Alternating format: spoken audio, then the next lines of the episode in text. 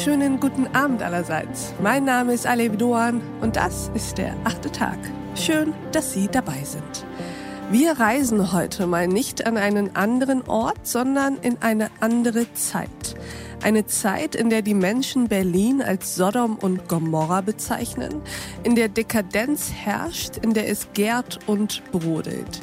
Es ist die Zeit des Verfalls und einer drohenden neuen Ordnung mitsamt seiner Katastrophe.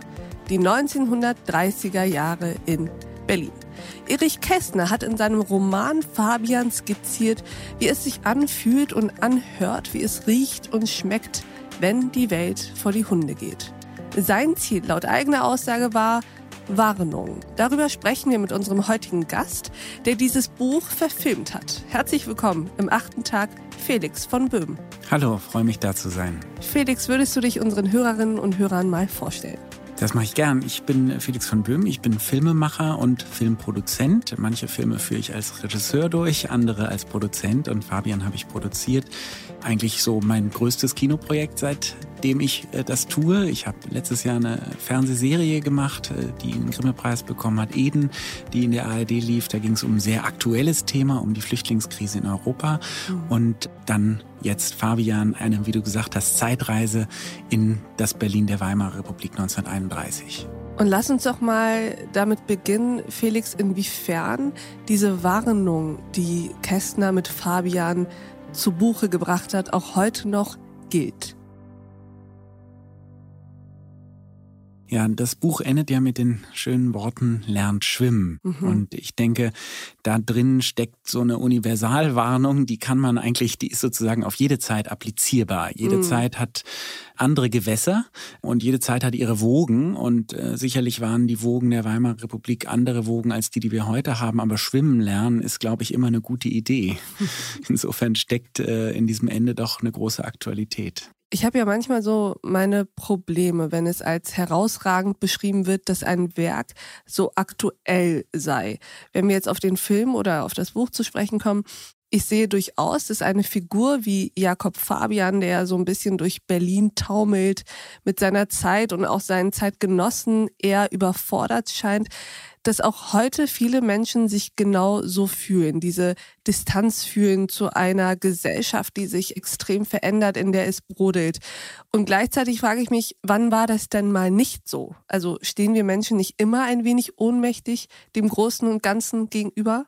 Glaube ich ganz sicher. Mhm. Und ich glaube auch, dass das die, die Kraft dieses Buches ist, weil wir sozusagen mit diesen drei Figuren, Jakob Fabian, äh, Cornelia Battenberg und Labude, erleben können, wie es ist, diese Zeit, die auf einen reinprasselt, wahrzunehmen und sich aber ja fast wie eine Reaktion mhm. auf sich selbst, auf die eigenen privaten Beziehungen zu beziehen. Denn das passiert ja in diesem Film und in dem Buch ganz stark.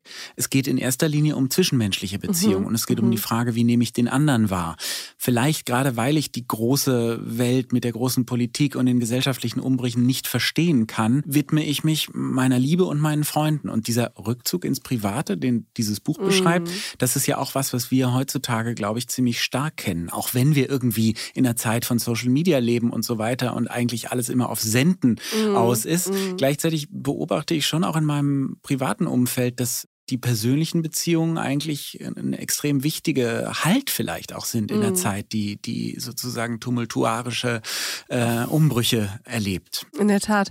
Und diese drei Figuren, die du ja eben genannt hast, das sind ja vielleicht die drei wichtigsten Figuren des Films und auch des Buchs, die gehen ja sehr unterschiedlich mit ihrer Zeit um. Und jeder projiziert die Umbrüche um sich herum ganz anders in seine Mitmenschen. Wo würdest du da die größten Unterschiede zwischen diesen drei Figuren sehen?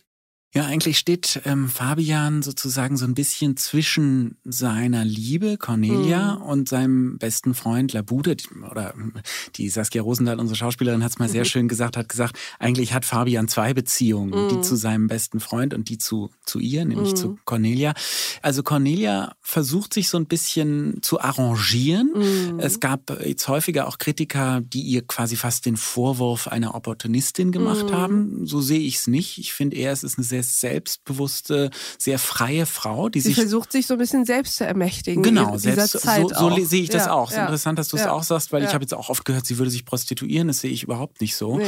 Äh, sie ermächtigt sich. ähm, Sie schließt dann mit Fabian den Vertrag ab. Ich will nicht, dass du mir je in der Karriere im Weg stehst. Mhm. Äh, Das ist ja auch ein Wahnsinns, Wahnsinns Ermächtigungsprozess, diesen Vertrag äh, dem dem Geliebten vorzuhalten und will irgendwie vielleicht, wenn man mal das Ende ernst nimmt, will schwimmen lernen. Sie will irgendwie zu Rande kommen und sie will nach vorne kommen.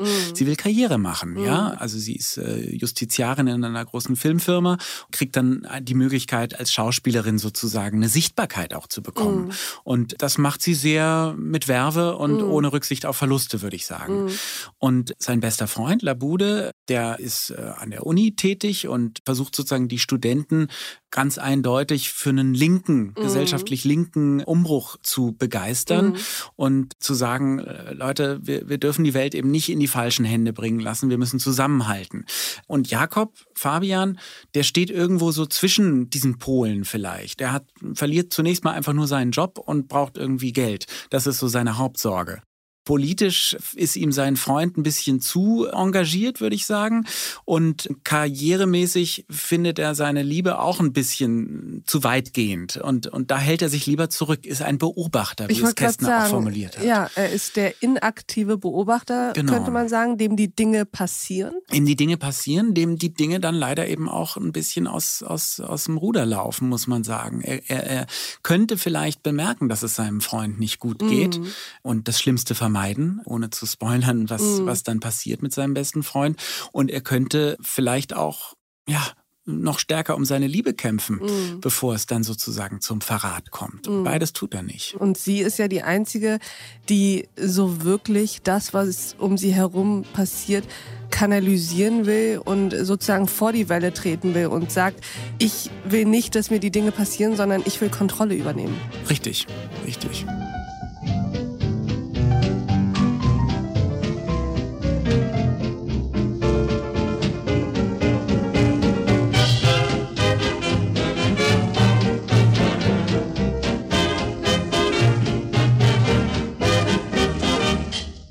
Wenn wir von den Parallelen sprechen von damals und heute, welche ganz klaren Unterschiede siehst du eigentlich an unserer heutigen Gesellschaft verglichen mit der aus den 1930ern?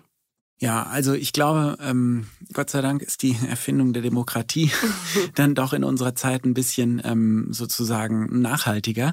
Natürlich kann man die Weimarer Republik nicht mit äh, der Bundesrepublik Deutschland im Jahr 2021 vergleichen. Das waren komplett andere Umstände. Es gab eine Finanzkrise, es gab einen Adolf Hitler. Ähm, das gibt es nicht. Es gab 2019, als wir diesen Film gedreht haben, Wahlplakate der AfD in der Stadt Görlitz, wo es gerade um die Bürgermeisterwahl ging und die Partei hat dort sehr großen Zuspruch bekommen, auch wenn der Bürgermeister dann von der CDU äh, gestellt wurde.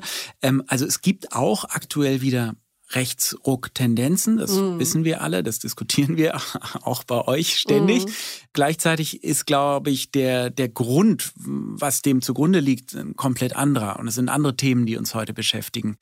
Aber um vielleicht zu sagen, was, was doch ähnlich ist, ist, dass es damals wie heute bestimmte Konstanten, auf die man sich eine Weile verlassen konnte, nicht mehr gibt. Ja, es gibt Unsicherheiten, es gibt äh, eine Arm-Reich-Schere, die uns wahnsinnig beschäftigt. Um die geht's auch in unserem Film. Es geht immer wieder um Geld. Wie viele Dialogfetzen äh, äh, aus diesem Film kann man äh, sich anhören, wo es- Geld eine Rolle spielt? Was tun, sprach Zeus. Wir haben beide kein Geld, sagt Cornelia einmal, als sie sich rechtfertigt, äh, warum sie, warum sie für den Filmproduzenten jetzt arbeiten möchte. Oder wenn sie in der Villa Labude steht und Fabian fragt, warum hast du mir eigentlich nicht gesagt, dass dein Freund so viel Geld hat?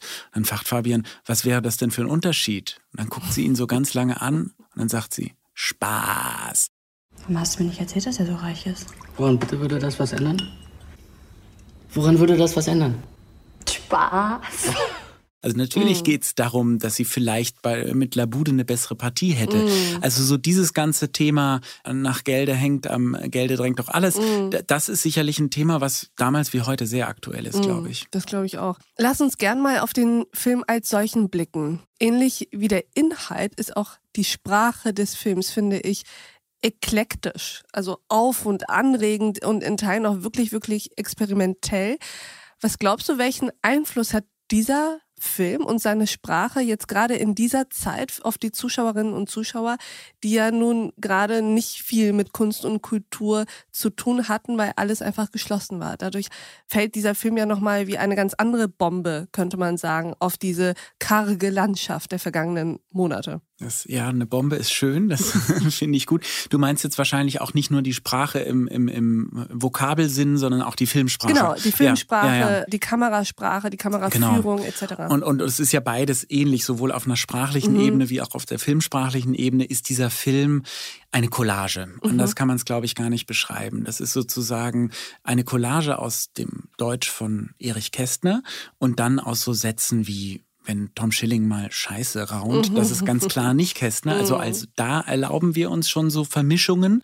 Und im Bild hat äh, Dominik Graf auch ganz meisterlich wirklich eine Collage geschaffen, die historisches Filmmaterial aus der Zeit amalgamiert mit neu gedrehten Super 8 Sequenzen, die so wirken, als kämen sie aus mhm. der Zeit, mit dann äh, dem sozusagen digitalen Videobild, das in historischer Kulisse, teilweise aber auch mit mhm. Ausnahmen. Es gibt mhm. Stolpersteine, die man sieht. Mhm. Es gibt eine U-Bahn-Station aus der Gegenwart. Also ein ständiges Kollagieren. Und ich glaube, dass Dominik Graf, und das ist auch der Grund, warum ich den Film unbedingt mit ihm machen wollte, sowieso ein Meister der Collage ist. Dieses Changieren in, in, in Liebe, Leid, Trauer, Lust. Und das alles so wahnsinnig modern, zerfetzt, zermischt, also wirklich wie eine Collage eigentlich zusammengebaut. Ja, der es schafft, verschiedene Zeitschichten und, und Bildschichten übereinander zu lagern, ohne dabei, wie ich finde, manieriert oder, oder eitel zu wirken, sondern. Und ohne auch den Zuschauer zu überfordern, finde genau, ich. Genau. Es ist an keiner Stelle so, dass man sagt, das wird mir langsam zu sperrig und das ist ein Kunstfilm und ich habe die Geschichte jetzt nicht mehr im Kopf, weil ich andauernd hin und her geworfen werde. Also es gibt vielleicht Momente, die einen fordern, mhm. hoffentlich nicht Würde überfordern, aber genau. Es, äh, aber das ist auch gewünscht. Also es gibt eine Sequenz, wo plötzlich quasi Film sich auflöst und wir uns in einer Splitscreen-Sequenz finden. Ähm, und das ist dann schon sehr fordernd und verlangt mhm. dem Zuschauer auch einiges ab. Aber wie Dominik es immer sagt, man wird dann auch immer wieder belohnt fürs Weitergucken. Ja, und ich ja. glaube, so funktioniert der Film ein bisschen. Es ist ein bisschen hat es mich an Brechts episches Theater erinnert. Ja, das Dieses ist immer wieder End- und äh, Befremden des ja. Zuschauers, dass er immer wieder aus dem Filmgeschehen rauskatapultiert mhm. wird und sich mit der Form auseinandersetzt und sich fragt, was passiert hier gerade und nicht ganz in den Charakteren und in den Dialogen mhm. ein- und aufgehen kann und dann aber wieder ganz schnell im Film drin ist. Und dann auch in den Gefühlen, die ja Richtig. teilweise sehr intensiv sind. Also genauso kann man es, glaube ich, beschreiben. Es ist so ein ständiges Reaktivieren mhm. des mhm. Publikums. In der Tat.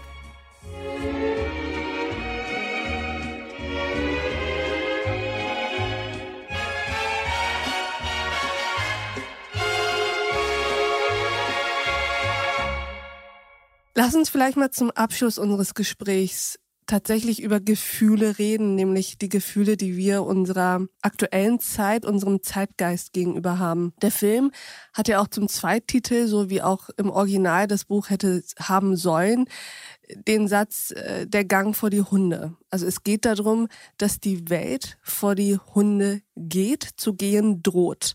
Das war ja Erich Kästners Warnung und Prognose. Inwiefern würdest du dich ihr heute anschließen? Gibt es Momente, wo du das Gefühl hast, die Welt geht vor die Hunde? Ähm, leider ja. Mhm. Also ähm, gerade wenn ich an unser Wirtschaftssystem denke, wir haben eben über die Arm-Reich-Schere gesprochen, dann ist das ein Thema, was mich schon sehr beschäftigt. Ich das Gefühl habe, es ist einfach, äh, die Gesellschaft hat sich da ein bisschen verrannt und zu sehr gespaltet. Äh, das äh, Vermögen der Superreichen einfach immer größer werden, während andere Menschen den Anschluss nicht kriegen. Stichwort Mindestlohn. Mhm. Das ist ein Riesenthema Thema auf der wirtschaftlichen Ebene. Und dann haben wir natürlich unsere ganz eigene Herausforderung. Das ist der Klimawandel. Und das mhm. ist ein Thema, was mir wirklich Angst macht. Auch jetzt, wo du die Bilder siehst. Ja, die Brände, genauso wie die Regen, äh, Regenfälle sozusagen. Da merkt man einfach, dass die Welt kaputt ist. Ja. Mhm. Und was ist es, wovon du dir erhoffst, was die Welt davon abhält und abbringt, vor die Hunde zu gehen? Irgendwas musst du ihr Hoffnung machen. Ja, dass wir Menschen vielleicht doch so sehr Kollektivwesen sind und, und Rudelwesen im besten Sinne, dass, dass sowas wie ein Zusammenhalt uns zu gemeinsamen Entschlüssen füreinander mm. befördern kann. Das ist, glaube ich, schon die Hoffnung. Mm. Aber dafür müssen wir halt am Tisch sitzen zusammen. Das ist, äh, ist wichtig. Und ähm, gerade was das Klima betrifft, glaube ich, dass am Tisch sitzen gar nicht mehr reicht. Und mit dieser Aufforderung, sich an den Tisch zu setzen und kollektiv gemeinsam Lösungen für die Welt zu finden, die ja hoffentlich eben nicht vor die Hunde geht, würde ich sagen, war das doch ein sehr schöner achter Tag. Lieber Felix von Böhm, vielen Dank, dass du dabei warst. Danke, liebe Aleph. Und ich danke auch Ihnen, liebe Hörerinnen und Hörer, fürs Mithören und Mitdenken. Und ich würde mich freuen, wenn wir uns im nächsten achten Tag wieder begegnen. Bis dahin, auf sehr, sehr bald. Ihre Alev Doan. Die ganze Welt ist himmelblau, wenn ich in deine Augen schau. Und ich frag dabei, bist auch du so treu wie das Blau, wie das Blau deiner Augen